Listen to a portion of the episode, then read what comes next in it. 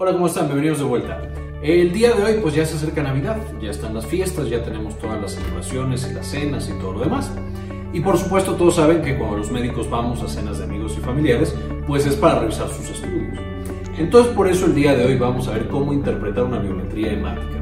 Va a ser muy general, básicamente cuáles son las líneas celulares que evaluamos, qué les vemos y qué patologías más o menos podemos encontrar. Entonces espero les guste, espero esto resuelva la vida a muchos de sus familiares y amigos y con esto empezamos. Pero bueno, con esto empecemos. Eh, de nuevo, es uno de los estudios que más solicitamos para una gran variedad de, razones. Por ejemplo, está dentro de los eh, preoperatorios, está dentro de la valoración de algunas infecciones, eh, dentro de la valoración de muchos, muchos padecimientos. Y esto es debido a que evalúa uno de los órganos más importantes del cuerpo, que es la sangre, y específicamente tres líneas celulares. La línea eritroide, que son los famosos eritrocitos que hemos visto ya en el pasado, la línea leucocitaria, dentro de los cuales tenemos todas las células del sistema inmune innato y algunas del sistema inmune adquirido, siendo las del sistema inmune adquirido los linfocitos, y la del innato los neutrófilos, los monocitos, los basófilos, los eosinófilos y todos los demás perdón, que serían estos, y finalmente las plaquetas, la línea plaquetaria, que son por supuesto los pedacitos de células que provienen de los megacariocitos, que eh, vienen eh, a generar la coagulación o participan en el proceso de la coagulación. Estas tres líneas, tanto la eritroide, la leucocitaria y la plaquetaria, ya las hemos visto. Entonces les voy a dejar en la parte de arriba un enlace a los videos con mucho detalle explicado la fisiología de eritrocitos, de eh, plaquetas y de algunas células del sistema inmune innato. Les voy a dejar el enlace de neutrófilos para que les den una checada y puedan ver específicamente cómo son estas células. Ahora, además de que evalúa directamente a los eritrocitos, leucocitos y plaquetas, va a evaluar indirectamente a otros órganos. Nos puede dar una idea de, por ejemplo, cómo está funcionando el riñón en la insuficiencia renal cuando ya tenemos anemia. Nos puede decir también cómo está el hígado, cómo está un proceso infeccioso sistémico, etcétera, etcétera. Entonces, no solamente se usa para evaluar estos tres, sino que nos puede dar datos indirectos de cómo funcionan otros órganos. Y como ya dijimos, una gran cantidad de infecciones y de patologías van a ser diagnosticadas o nos van a ayudar este estudio.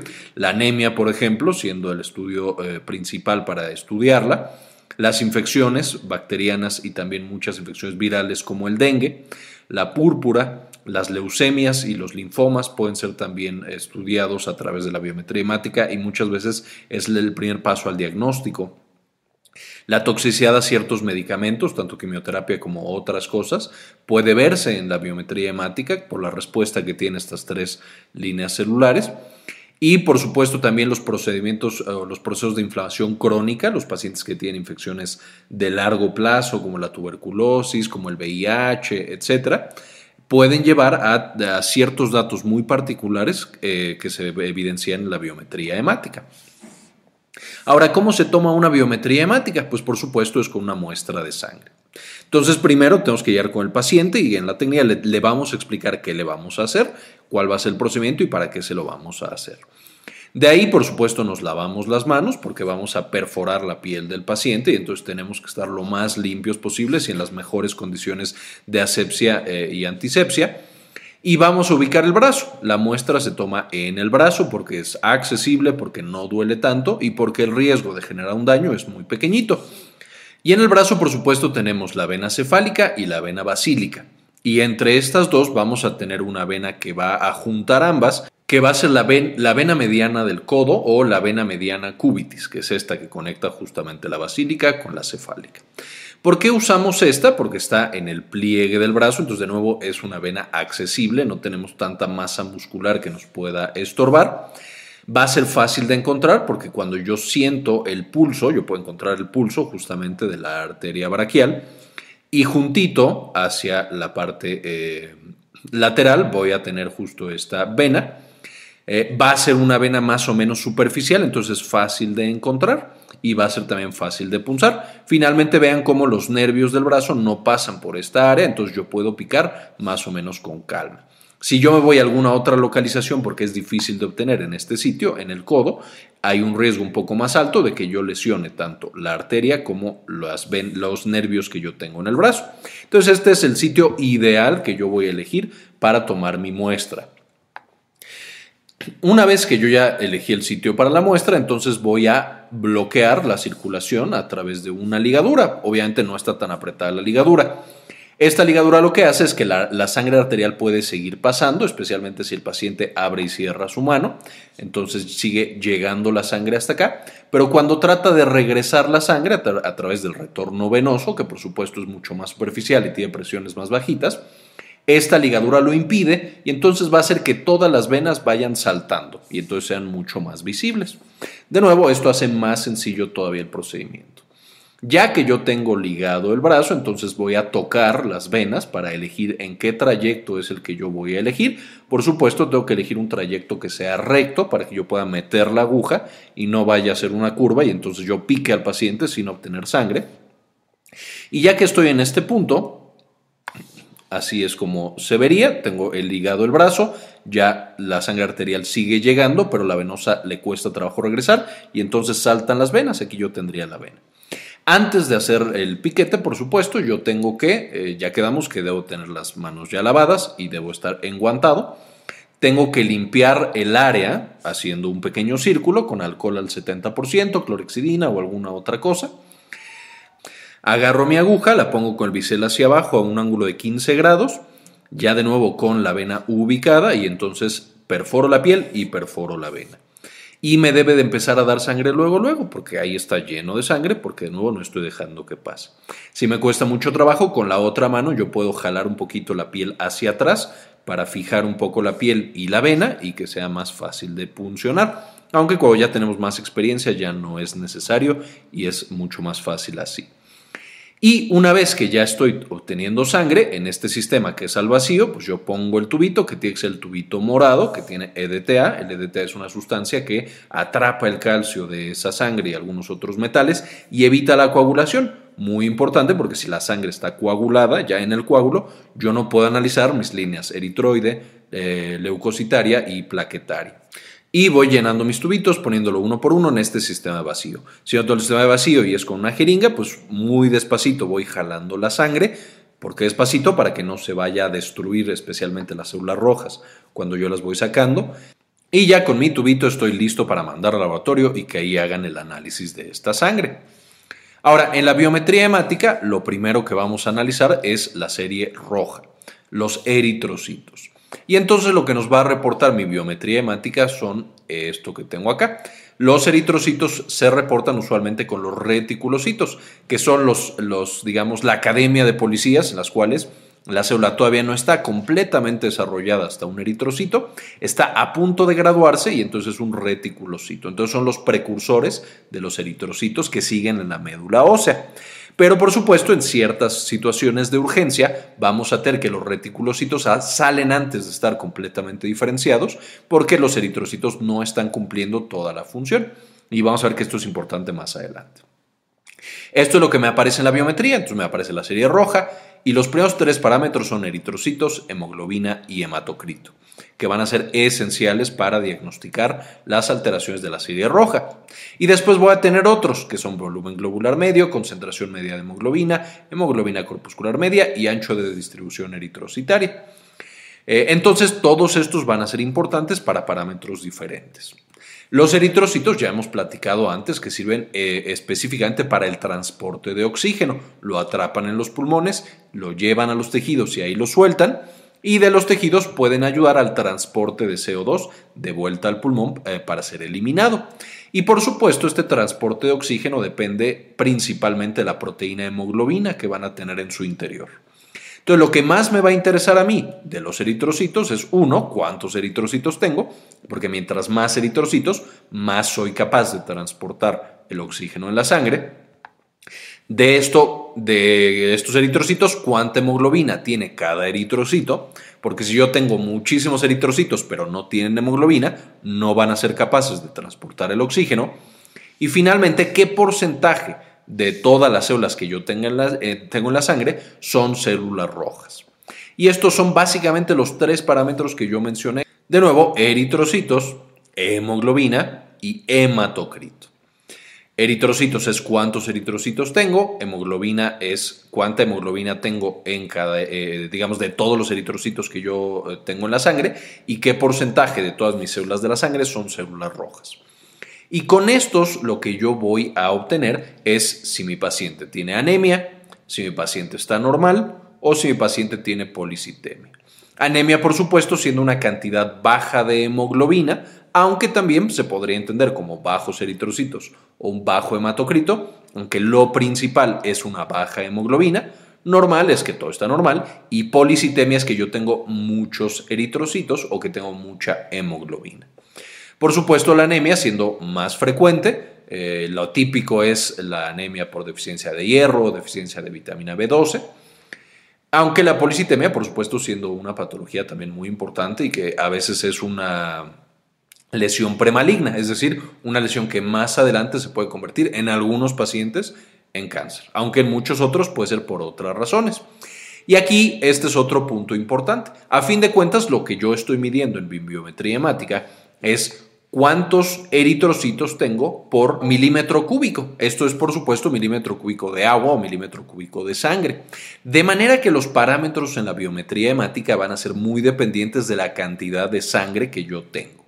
Un paciente entonces que está deshidratado, que le hace falta agua, puede tener, por ejemplo, policitemia. Yo le encuentro más eritrocitos de los que tiene realmente, porque realmente lo que le falta es agua.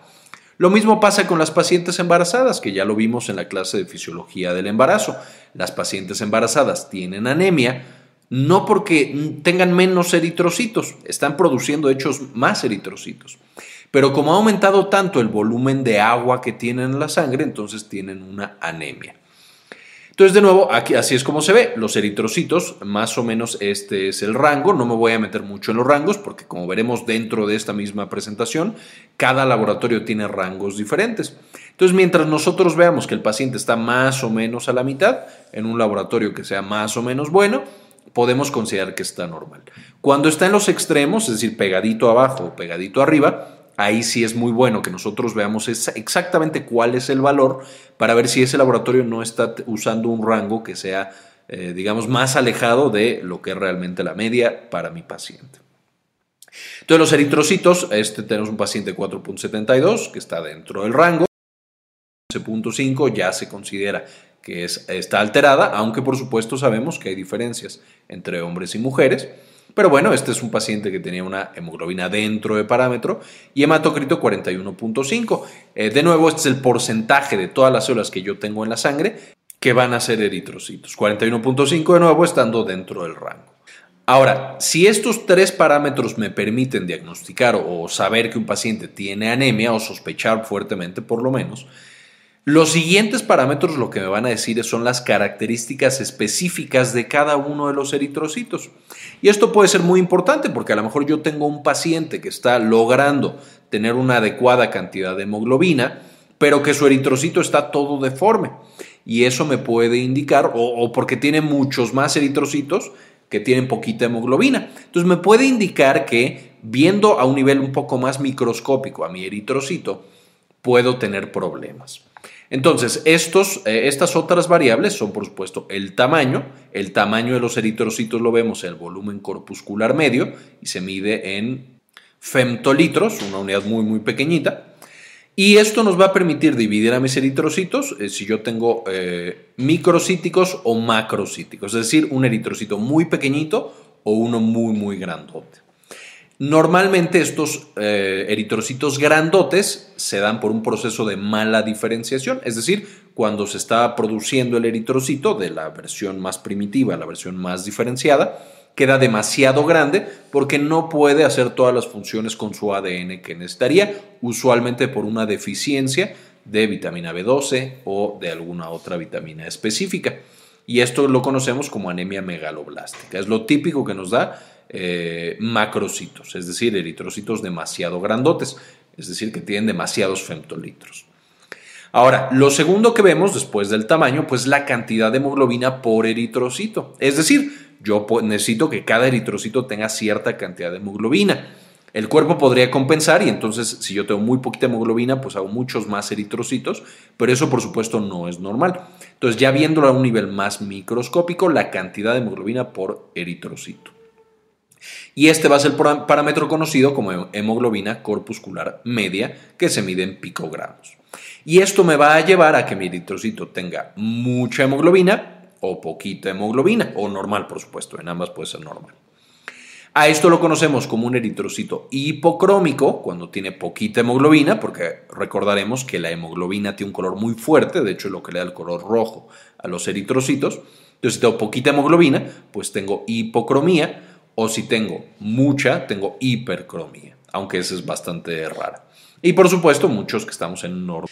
Una eh, típica de esta es la anemia por deficiencia de hierro. Por supuesto, el hierro va a ser lo principal que necesitamos para producir hemoglobina, la parte central de la hemoglobina. Entonces, si a mí me hace falta hierro, pues entonces produzco eritrocitos que tienen poquita hemoglobina.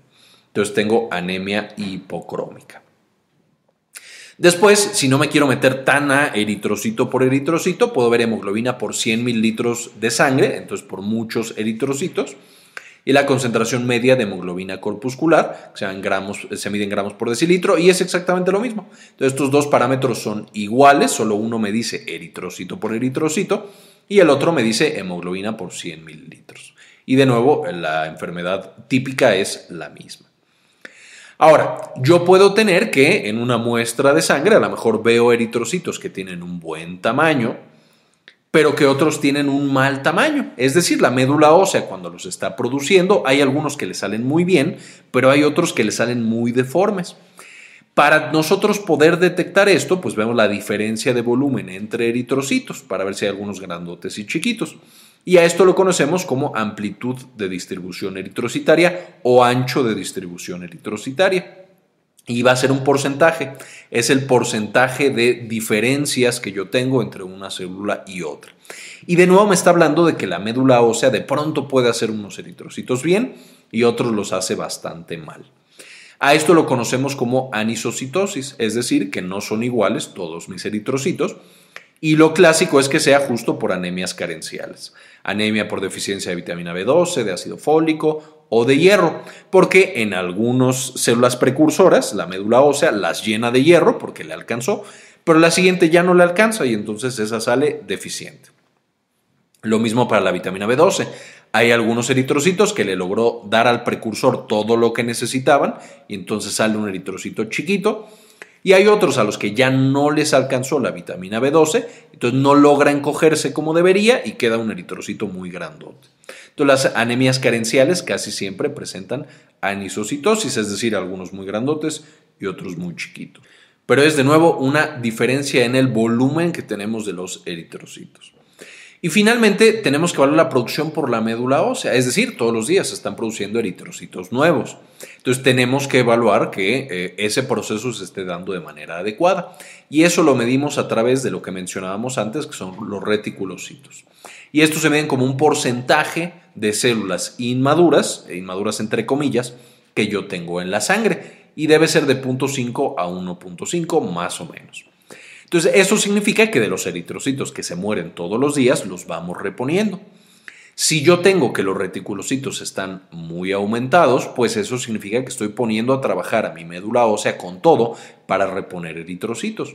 Si yo no tengo entonces, eh, o tengo bajitos los reticulocitos, se vea que mi médula ósea no está trabajando para reponer eritrocitos, y eso me divide en regenerativa o arregenerativa.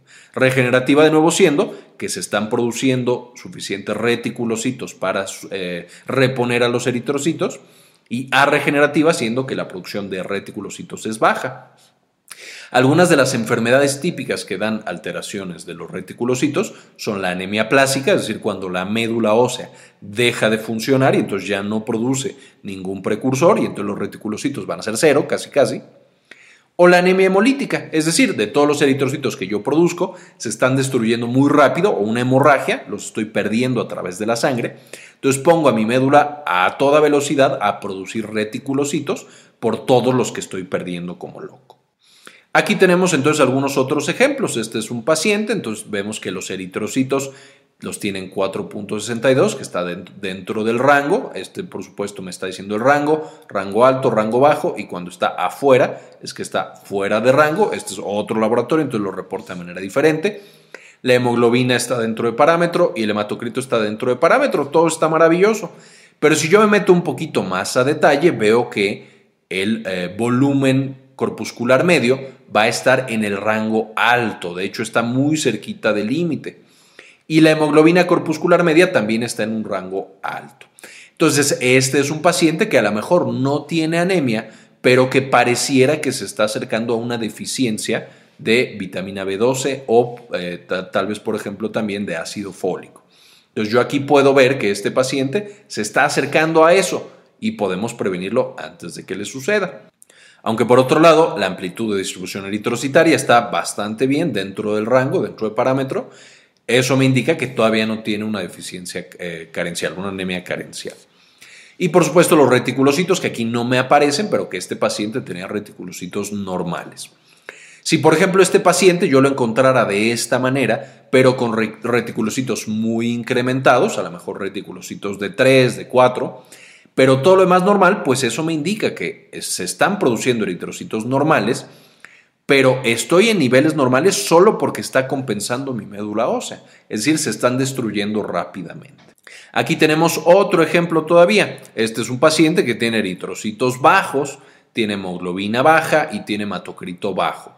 Es decir, no está produciendo eritrocitos, eh, los eritrocitos, eh, la suma total me está dando una hemoglobina baja, entonces no tiene una buena capacidad para transportar el oxígeno y el hematocrito también está bajo. Pero cuando yo me voy específicamente a cada uno de los parámetros, encuentro, o sea, ya le veo a eritrocito por eritrocito, voy a tener un volumen corpuscular medio normal, es decir, no hay una deficiencia, al menos de vitamina B12 y de ácido fólico, pero casi no estoy produciendo hemoglobina. Tengo datos bajitos de hemoglobina en cada uno de mis eritrocitos. O sea, no solamente son poquitos, sino que a lo mejor además eh, cada uno tiene poquita hemoglobina. Esto, por supuesto, es clásico de las anemias por deficiencia de hierro. Y si yo voy al ancho, al ancho o a la amplitud de distribución eritrocitaria, pues también los encuentro elevados. De nuevo, siendo esto característico de las anemias carenciales.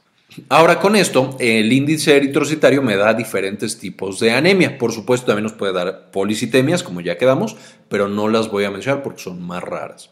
De las anemias, las clásicas son la microcítica hipocrómica, es decir, eritrocitos chiquitos que tienen poquita hemoglobina dentro, siendo el clásico la deficiencia de hierro que veíamos en el caso pasado, las talasemias o las intoxicaciones por metales pesados, principalmente por plomo. Una normocítica normocrómica, es decir, un eritrocito completamente normal, pero que tengo muy poquitos y que tengo poquita hemoglobina total. Este es el clásico de las enfermedades crónicas, cuando yo tengo, es lo que comentábamos, enfermedades autoinmunes, enfermedades inflamatorias crónicas, por tantas citocinas, esto atrapa hierro y hace que se produzcan menos eritrocitos. También síndromes mielo o linfoproliferativos me, me pueden dar estas anemias normocíticas normocrómicas. Y finalmente las macrocíticas, usualmente son macrocíticas normocrómicas, eh, son por deficiencias de folatos, de vitamina B12, las dos causas más comunes, aunque también la mielodisplasia puede llegar a dar estas macrocíticas, las enfermedades hepáticas y las quimioterapias. Ahora, además de estas características y estos índices eritrocitarios, una vez que encontramos anemias y específicamente anemias que son como extrañas, digamos, otro estudio muy recomendable son los frotis sanguíneos, que no vamos a hablar en este video, después haremos un video de ello, pero es específicamente en una laminilla poner eritrocitos y ver qué forma tienen. Y esto me puede llevar al diagnóstico ya de ciertas patologías.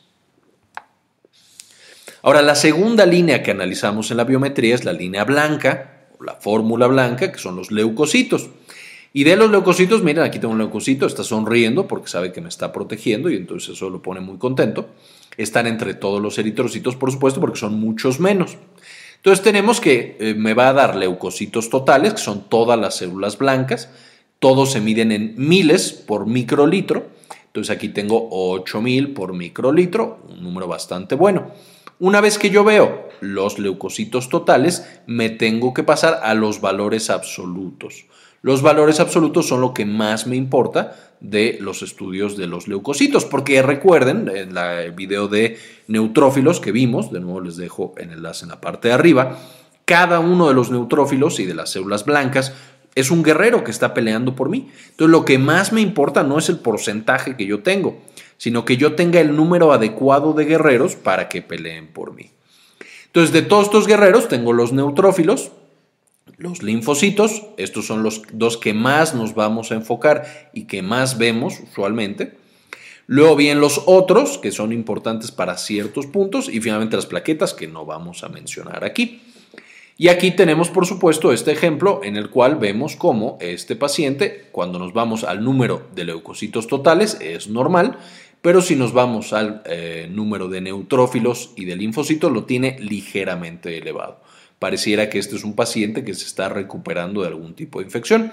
Pero si yo, me fuera a los valores porcentuales, vería que son completamente normales y entonces no vería este fenómeno y vería más bien el incremento porcentual en los monocitos, los y basófilos. Ahora, de las células ya las hemos eh, comentado en otros videos, pero los leucocitos se encargan de combatir infecciones. Los leucocitos son todas las células del sistema inmune. Y cuando yo veo a los leucocitos, el volumen total, puedo tener leucocitosis o leucopenia. O por supuesto leucos normales. Siendo las enfermedades clásicas las infecciones, que me dan usualmente leucos elevados, aunque especialmente algunas infecciones virales pueden darme leucos bajos. Y la plasia, que de nuevo es cuando la médula, espinal, eh, la médula ósea perdón, deja de funcionar y entonces ya no produce células blancas. De ahí nos vamos a los neutrófilos, muy importantes, combaten infecciones principalmente extracelulares, principalmente bacterianas, aunque pueden estar elevados también algunas infecciones virales. Y con estos yo puedo ver neutrofilia, de nuevo, usualmente por alguna infección bacteriana, usualmente de nuevo neumonías o abscesos, pero también puedo encontrar neutropenia.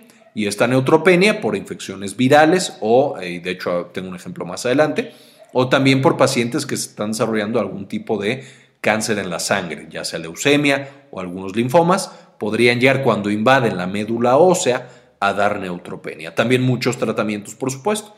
De nuevo, todo esto ya lo vimos en el video de neutrófilos. Luego los linfocitos. Los linfocitos son los principales encargados de combatir infecciones intracelulares, usualmente virus, aunque también se pueden elevar en infecciones bacterianas y en infecciones extracelulares. Entonces, son más o menos específicos, aunque no lo son tanto.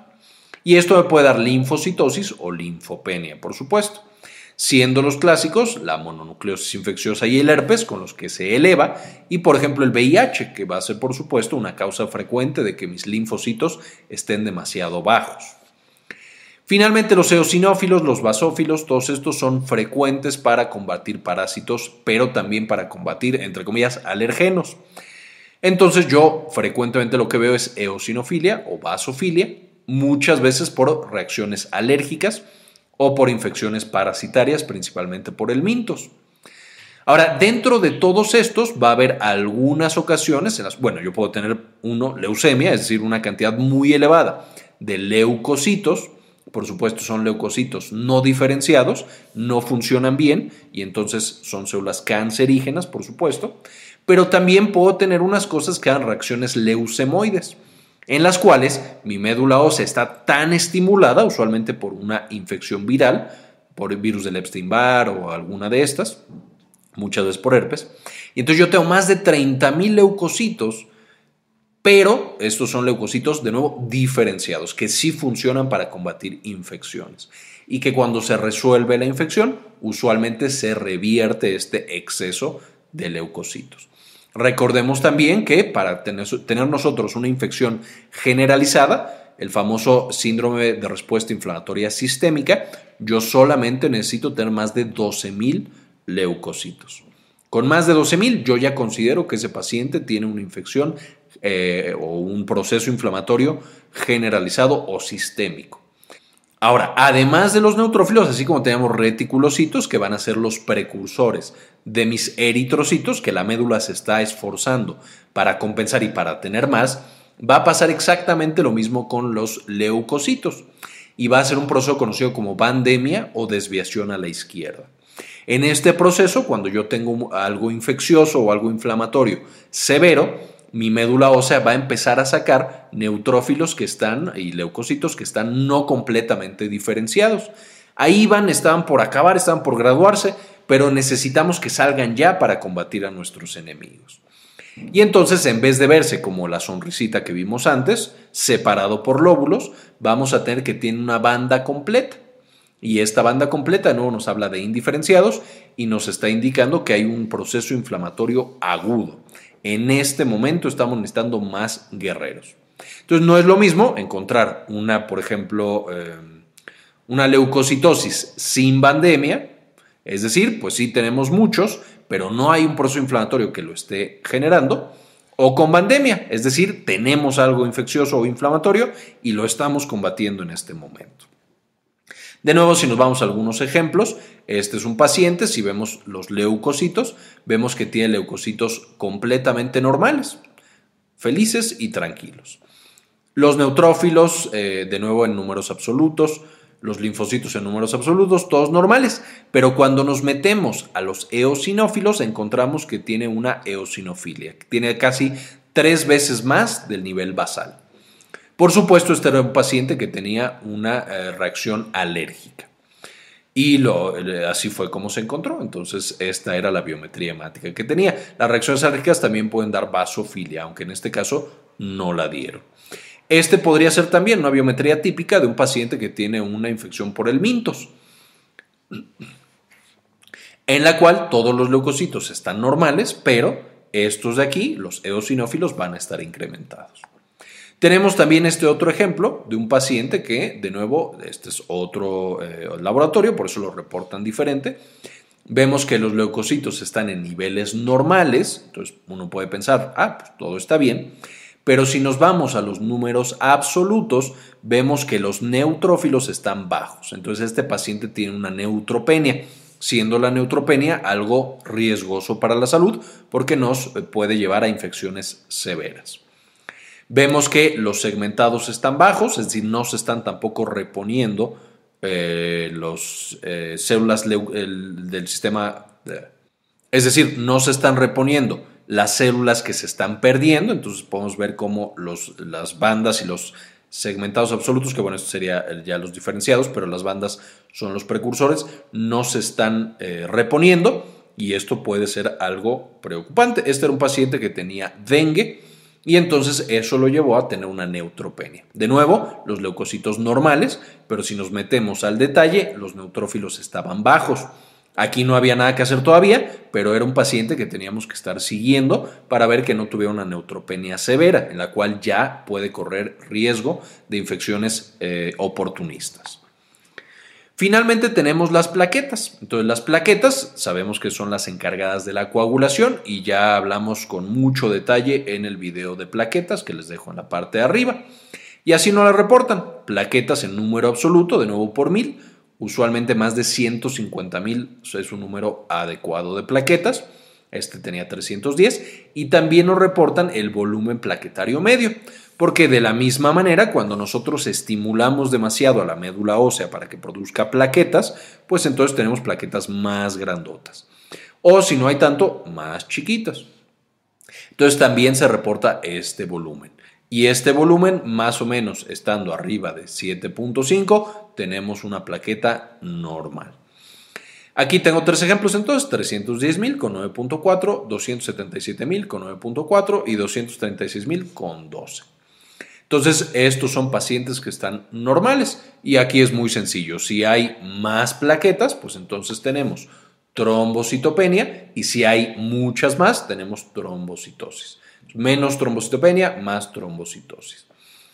Estas se van a, medir en mil por microlitro, igual que pasaba en las células blancas, y las enfermedades que me pueden llevar a tener muy poquitas plaquetas son infecciones virales. Hay algunos síndromes de consumo en el cual estoy produciendo demasiadas plaquetas, como la coagulación intravascular diseminada, pero también puedo tener demasiadas, como la, en la esplenectomía. Si yo me quitan el vaso, el vaso se encarga de destruir a las plaquetas, yo puedo tener muchas más plaquetas. Mientras que el tamaño, de nuevo es el volumen plaquetario medio que se mide también en femtolitros, y va a ser eh, afectado cuando yo estoy estimulando mucho a mi médula ósea para que produzca más plaquetas, como pasa en la trombocitopenia inmune. Cuando ciertos anticuerpos o ciertas cosas de mi sistema inmune destruyen a mis plaquetas y entonces tengo que reponerlas demasiado rápido. Y aquí tenemos a una paciente, de nuevo era la paciente que tenía dengue, su cuenta de plaquetas estaba en 69 mil, lo cual ya es por supuesto preocupante. Evidentemente también aquí no hay que hacer nada, es seguimiento en el dengue, ya tendremos una clase de dengue un poquito más adelante. Se le dio seguimiento y mejoró esta paciente afortunadamente. También por esto es que en el dengue no se pueden usar antiinflamatorios no esteroideos diferentes al paracetamol, si es que consideramos al paracetamol como un AINE, porque eh, aumenta el riesgo de las hemorragias, porque las plaquetas dejan de funcionar con los AINES. Bien, este, esta es una visión general de la biometría hemática. De nuevo, después podremos ver más puntos en específico. Quiero agradecer muchísimo a los miembros de Patreon y de YouTube eh, que están eh, apoyándonos directamente con donaciones mensuales. En esta ocasión agradezco mucho a Armando Acuña, a José Zelarayan y a Camila Cerda, que han sido un apoyo invaluable en este canal. Muchísimas gracias. Les dejo también las referencias para que podamos eh, puedan leerlas, eh, revisarlas y, eh, aprender un poquito más. La biometría es algo sencillo. si lo vemos de manera general, por supuesto, si nos metemos mucho ya a cosas específicas, se complica mucho más, pero estoy seguro que con esto a todos sus familiares podrán decirles cómo andan de salud. Bien, pues esto fue todo por el video de hoy, espero les haya gustado. Si tienen alguna duda o algún comentario, no olviden dejarlo en los comentarios de este video. No olviden también suscribirse y darle clic a la campanita para que les avisen de todos los videos que estamos subiendo. Eh, quiero agradecer en particular a eh, todos los que este año hicieron posible que este canal creciera tanto, eh, que vieran los videos, que los compartieran, que los usaran para estudiar, los que entraron a Patreon y los que entraron a YouTube para apoyarnos directamente. y como siempre, ayúdenos a que vea el mundo, compartan la información.